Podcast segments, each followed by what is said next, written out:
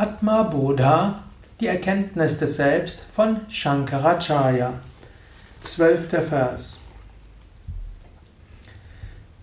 Panchikrita Bhuta Sambhavam Karma Sanchitam Shariram Sukha Dukhanam Bhogayatana Muchyate der grobstoffliche Körper, das Medium, durch das Vergnügen und Schmerz erfahren wird, das Zelt der Erfahrungen, wird für jedes Individuum durch seine vergangenen Handlungen bestimmt und besteht aus den fünf Elementen, die den Vorgang der fünffachen Selbstteilung und gegenseitigen Verbindung Panchikarana durchlaufen haben.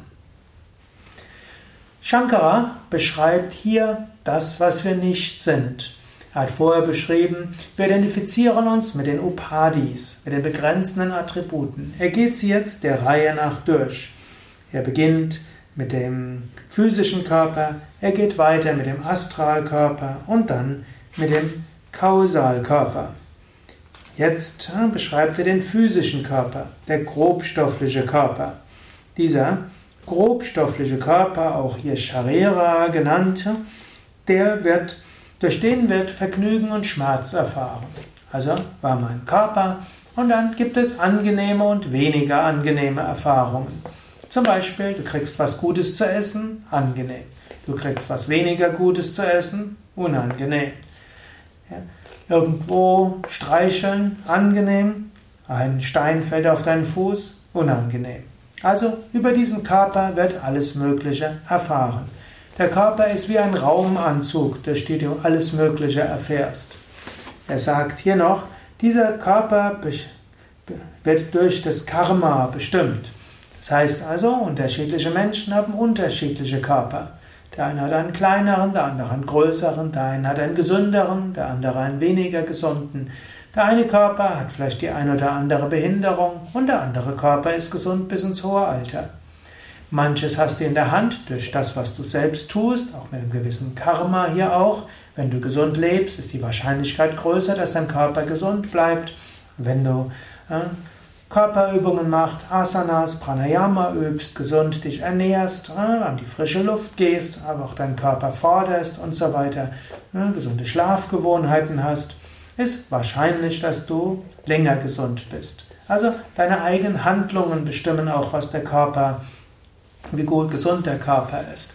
Aber nicht alles hast du in der Hand. Bestimmte Dinge kommen. Auch das ist vergangenes Karma. Hm? Körper mag Erbkrankheiten haben.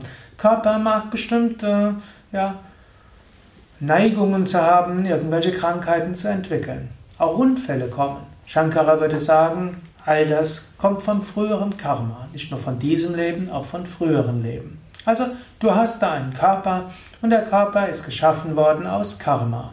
Karma in diesem Leben, das sind deine Handlungen, die du bisher gemacht hast, und Karma aus früheren Leben, was du früher gemacht hast.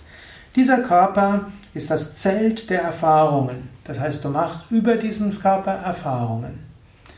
Will ich gleich nochmal drauf eingehen. Er besteht aus fünf Elementen. Erde, Wasser, Feuer, Luft und Äther.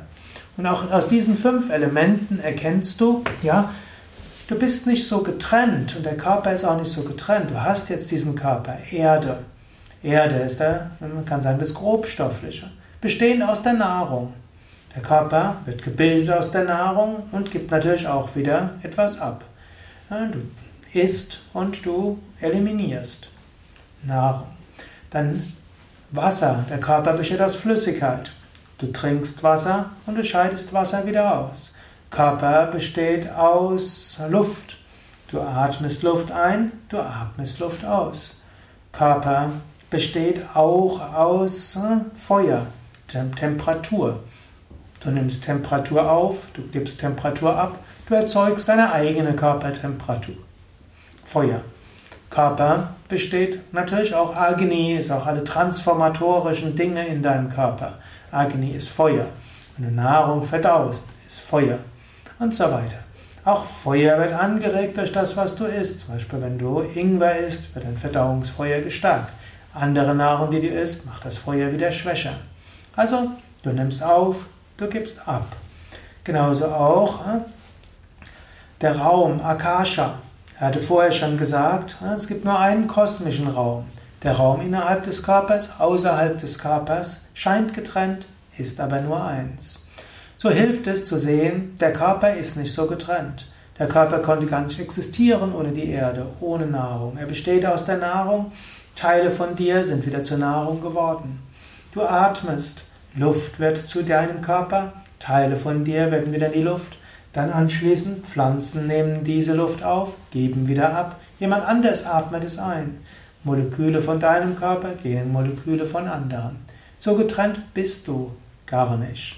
Auf der Elemente-Ebene alles miteinander verbunden. Eines geht ins andere über.